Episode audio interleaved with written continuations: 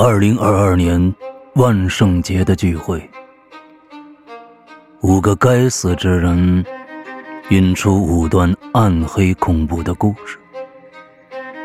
善恶到头终有报，不是不报，时候未到。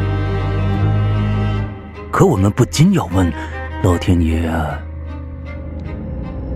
你要等到什么时候啊？现在你听到的是《哈喽怪谈》万圣节特别节目《该死的聚会》，作者楼小楼、刘诗阳，由刘诗阳播讲。第四集，一石三鸟。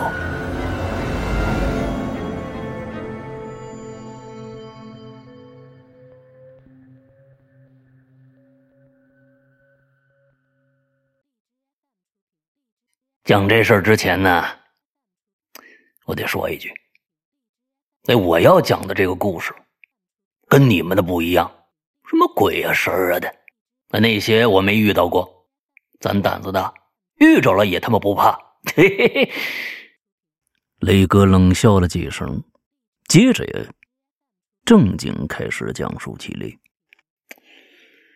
这去年呢，那我认识一女孩哎。好像就是刘教授你们学校的，读大三了吧？什么专业的忘了。这丫头啊，那天跟她朋友佳佳呀来我酒吧里玩哎，我那酒吧你们都知道啊，海宁路上那个。平时啊，我手下人管，生意还不错。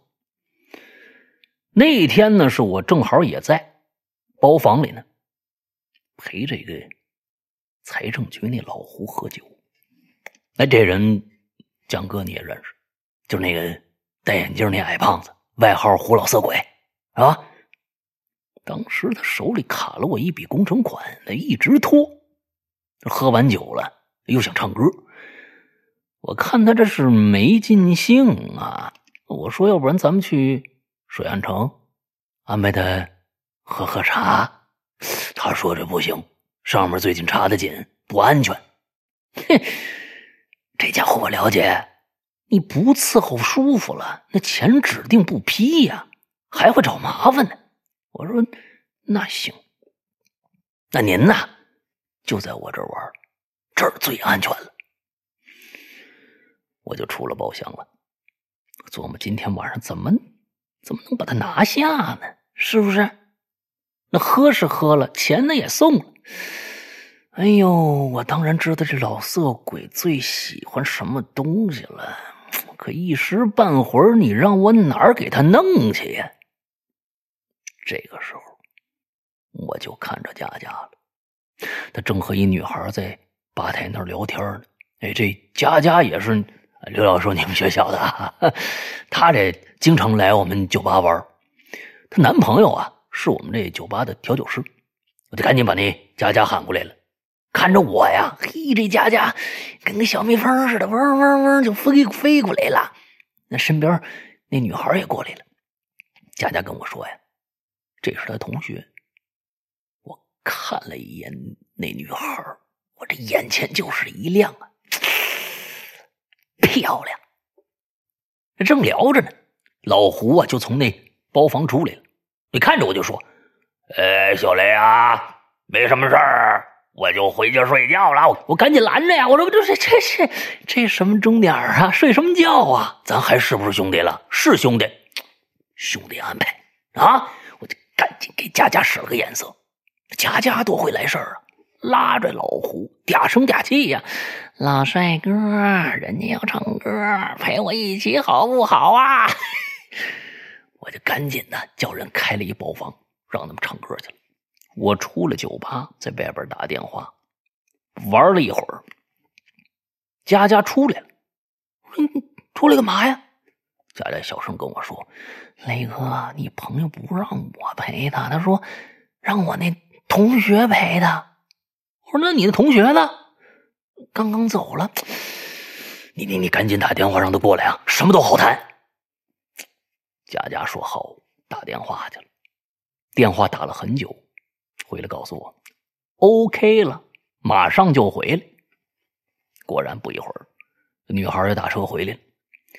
我赶紧找了一僻静地方，就跟这女孩说：“我呀是这儿老板，佳佳呀跟我特别熟。”这女孩看着我也没说话，我就直接说：“我说姑娘啊，你一个月生活费多少啊？两千有没有啊？”她愣了愣，摇了摇头：“哥给你八千。”你帮哥一个忙，去房里陪陪我朋友怎么样？这姑娘脸腾的一下就红了，说：“怎么陪呀？我看着有戏啊，不就唱唱歌吗？”这姑娘摇了摇嘴唇，好半天才点点头，然后啊，我就把她带包厢去了。老胡看着我带那女孩进去了，哎呦！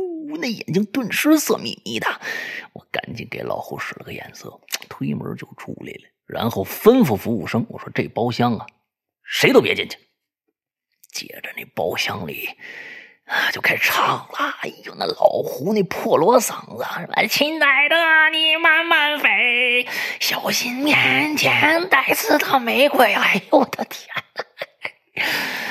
哎呀，太难听了。那我呢就跟。佳佳在外面聊天呗，佳佳说呀，他这同学很少出来玩，今天跟他出来呀，不是喝酒来了，找工作来了。我一听就笑了。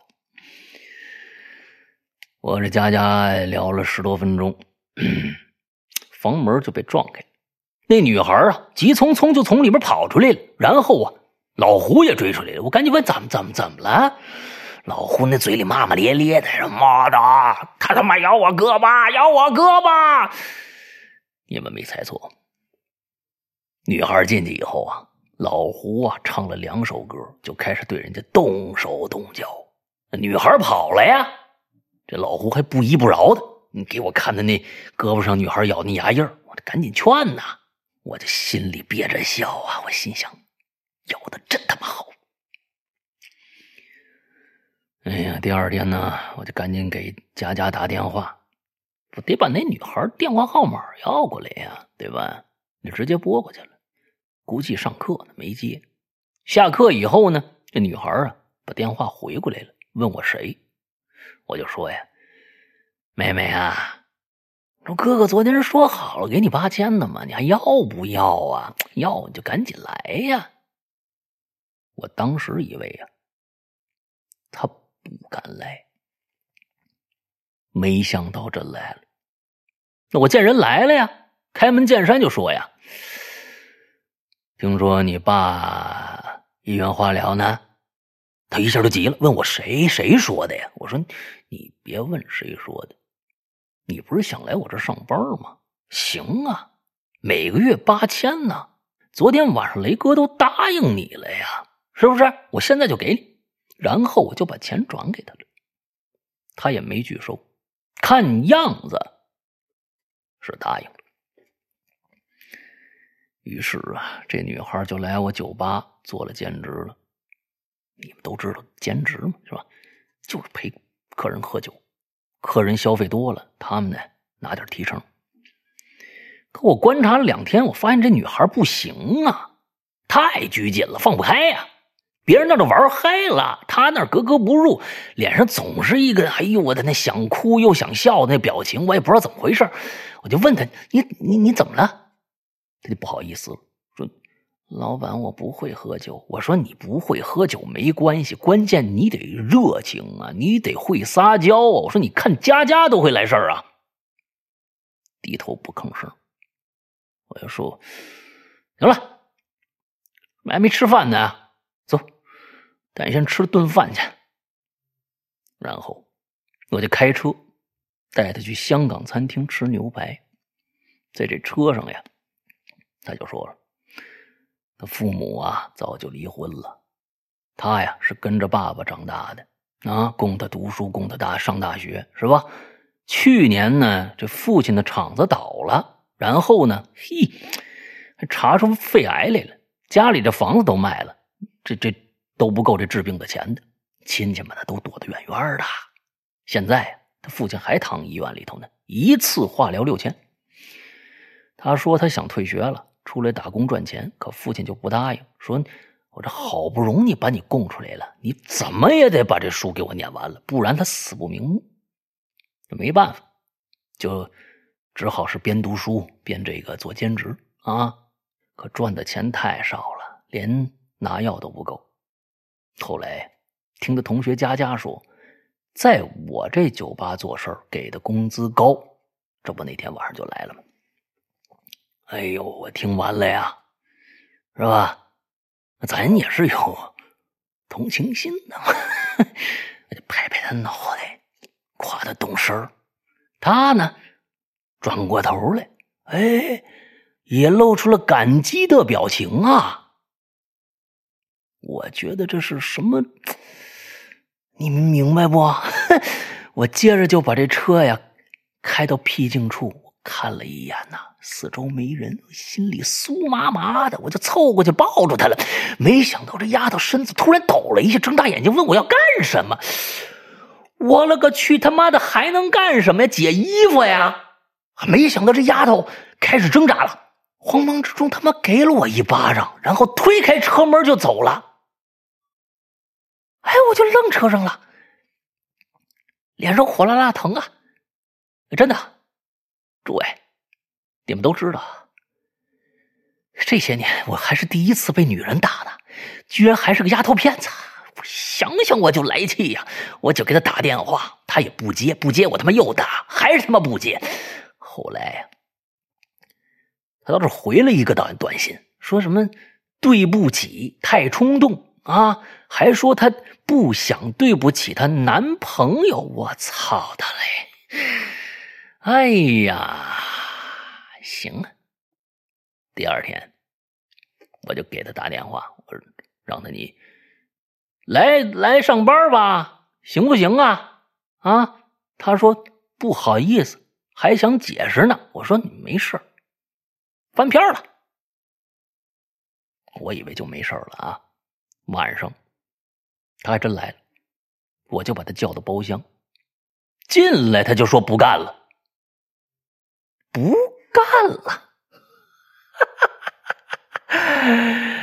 听这话我就想笑啊！我说好，好，好，不干可以，欠我的钱怎么说？他可就愣那儿了，随即就反应过来了，说：“雷哥呀，我能先给你两千不？那六千呢？我已经给我爸交化疗费了，这八千块钱等我说你等等。”没没没没，搞错了，搞错了，不是八千，他也懵了，怎么怎么算呢？他说，我就说，这还有利息呢，怎么你不知道借钱要还利息吗？满脸错愕呀，盯着我都快哭了，我就走过去了，拍了拍他脑袋，哎。这一次没躲，身子一直在那发抖呢啊！我就赶紧安慰呀，我说：“那你再想想吧，啊，想好了给我电话啊。”那天晚上我就约着老胡啊，在水岸城泡温泉。出来以后啊，我就接着那女孩电话了，在电话那头啊，好像是哭过。声音还有点颤，我说：“想好了，没说话，不在乎你男朋友啦。”对方还没说话，我说：“那行，现在你来水岸城八幺八房间。”挂了电话，我就对老胡说了：“胡哥，上次咬你那女孩，今天晚上你能报仇了。”老胡当时乐开花了，竖起大拇哥呀！哈哈哈兄弟，还是你高！哎呀，哈哈哈呃，这样吧，你的那工程款呢？明天我就批。我也笑了，然后把这房卡呀塞给他。哎呦，看着他挺着那大肚子，一颠一颠往八幺八走，跟你说啊，我这心里其实挺不舒服的。不过后来呀，那这钱老胡果然逼了。再后来呀，那女孩啊就不来我们这酒吧了。打过两次电话，对方也没接。完了。看雷哥不说话了，何小姐问道：“那你还想听点啥呀？”雷哥眯着眼看着何小姐。何小姐的意思是，以你雷子的作风，刚才你讲这事儿可不算什么新鲜事儿啊。蒋老板在一旁打趣的说：“ 没错，雷哥的作风。”那在江湖上可是出了名的，刘教授说道。一旁的小杨呢，盯着雷哥，也是笑而不语。你们了解我？行了，今天桌上啊，各位都是老朋友，也都拿出了自己人才能讲的事儿了，那我肯定不能让大家失望啊！雷哥拍了拍自己的胸脯啊，那我就接着讲。我帮老胡把这女孩搞定以后啊，也就消停一个月。我接着老胡电话，上来劈头盖脸就骂呀，说他昨天被打了。嘿，我心里的这个高兴啊！我心想，你他妈早就该被人胖揍一顿了，我应该跟那揍你的人拜把子。可老胡接着说。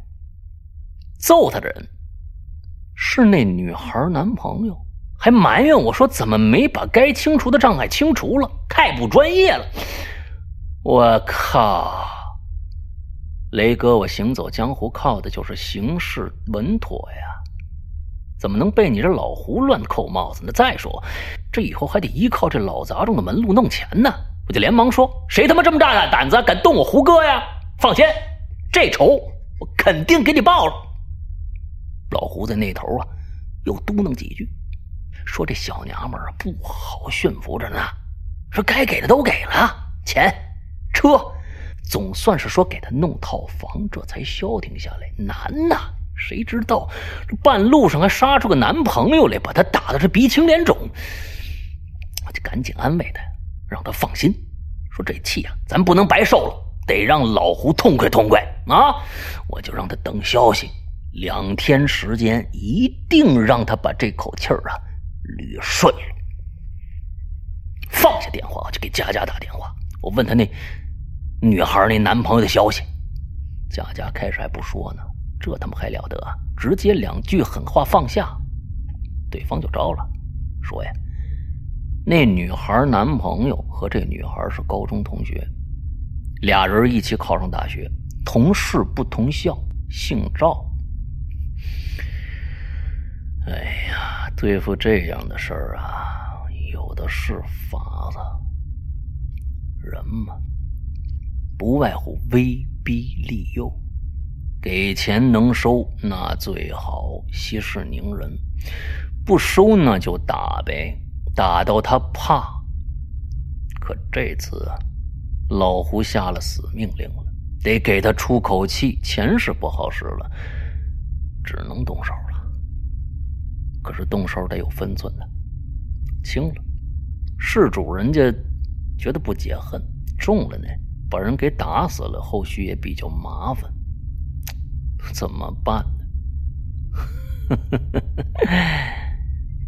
这就得靠雷哥我多年的江湖经验啦，得让对方伤得恰如其分。我们自己人不担责任，事主还能开心，被打的呢也能知难而退，不去找事主和姑娘的茬儿。雷子，你这是高科技呀！蒋老板在一旁赞叹道：“ 是啊，赶紧给我们说说，你这都用了什么招啊？”雷哥看了看众人，神秘兮兮的说。意外啊！意外，对，意外。意外受伤，你怪不得别人了吧？那只能是老天看你不顺眼，收了你呢觉得可惜，放着你吧又觉得碍眼，给你一点颜色看看，让你不舒服。高啊，实在是高啊！刘教授在一旁说道：“那雷哥，你是怎么做的呢？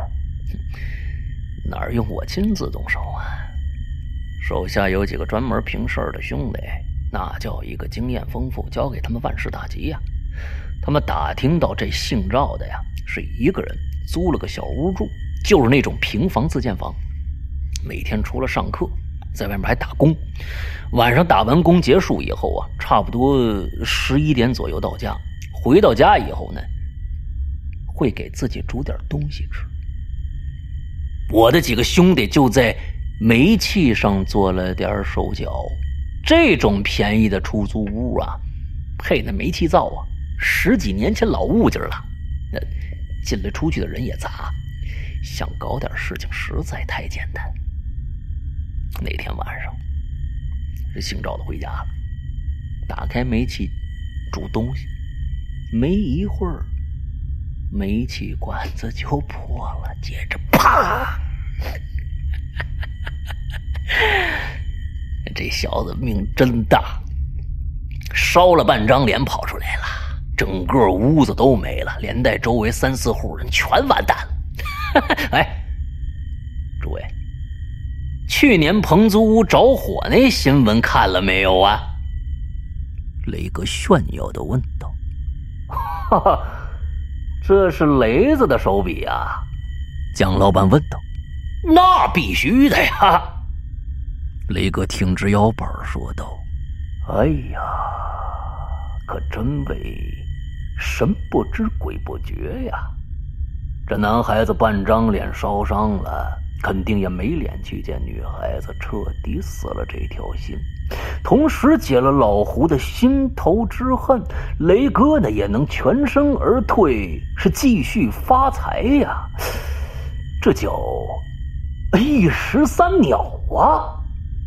刘教授赞叹道：“哎呦，雷哥威猛啊！”何小姐也说道：“就连一旁一直不说话的小杨都微笑着鼓起掌来了。那这事儿解决了？”蒋老板问道。“哼哎呀，要是解决了就好了。”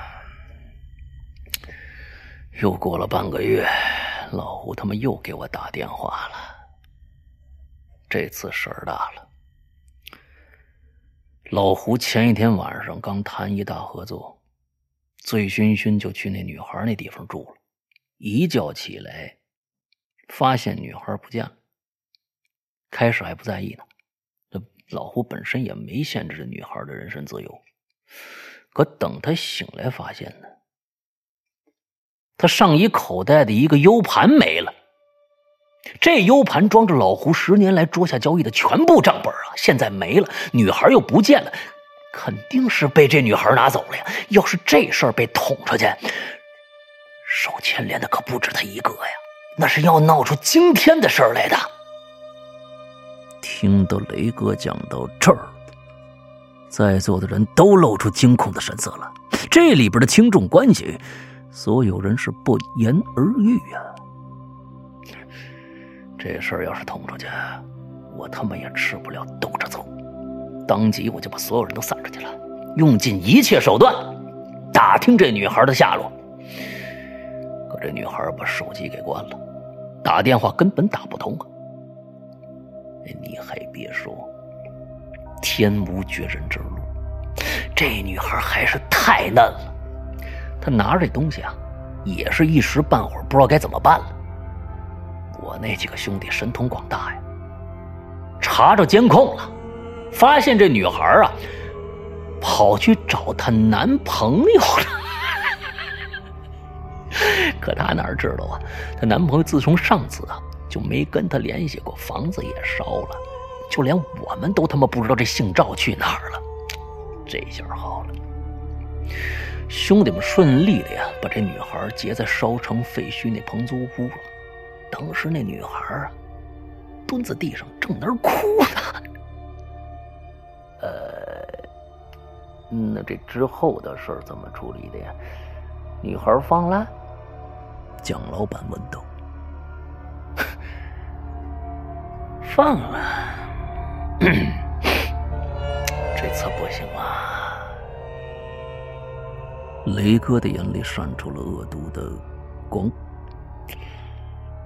老胡说了，这大家明白什么意思吧？众人都不说话。当天晚上，俩兄弟就把女孩绑到一个叫什么叫镜湖的一个野湖去了。淹死了。何小姐声音有些颤抖的问：“啊，可也不算。老天好像他妈太喜欢咱们这群人了，送上来个解围的。此话怎讲啊？”刘教授急忙问道：“ 你们肯定想不到，俩兄弟。”正要处理那淹死的死尸呢，突然就从树林里跑出一人来，吓他们俩一跳啊！以为有目击者看着了，出来见义勇为呢。可再一看，你们猜怎么着？就看着一个半边脸烧的不成人形的怪物就跑出来了，直接趴那女孩身上就哭了。怎么？是那姓赵小子？蒋老板问道。聪明。就是他，完全不知道这小子怎么知道这事儿的，怎么就跟来了？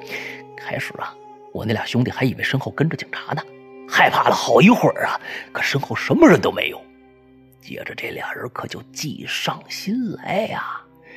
要说我这俩兄弟真的是绝顶聪明啊，这不又是一个上天送给我们的一石三鸟吗？用这男人的手啊。掐住这女人的脖子，造成情杀现场，杀了男的以绝后患。我们的人是全身而退，精彩呀！一旁的蒋老板鼓起掌来了。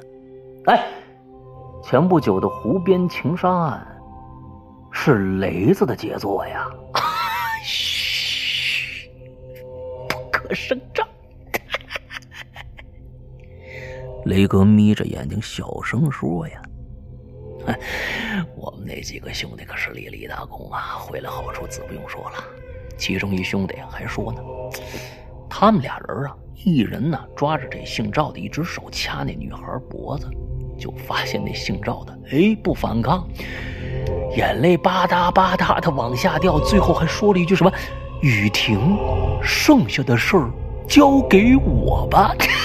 还挺他妈嚣张，我心想，还有什么剩下的事儿啊？来来来来来，有雷子福星高照，咱们以后啊遇到事儿，那就都不用怕了。蒋老板举起酒杯呀，哎呀，雷哥厉害！你这故事别看没神没鬼的，可真吓着我了。何小姐抚着胸口说道：“ 来来来，各位，举杯，喝一个。”所有人都举起了酒杯。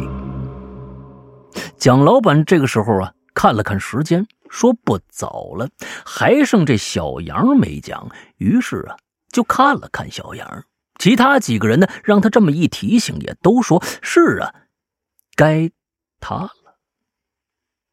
他这小杨啊，一直从头到尾都没怎么说话的年轻小伙子，抬起头看了看大家，微微一笑。各位的故事都太精彩了，显得我的故事呢就相形见绌了。那我给大家讲几个不是真事儿的事儿吧，因为我要给大家讲我。做的两个梦，梦啊，有趣，别致，赶紧讲来听听。一旁的刘教授开口说话，其他三个人呢也带着期待的目光看向小杨，而小杨慢慢开口，他讲起话来是不紧不慢。说来，我打小有一个不能与人说的功能，我的梦可以预见未来。听到“预知梦”这个词儿，大家都来了兴趣了，紧紧盯着小杨。那我先说第一个梦吧。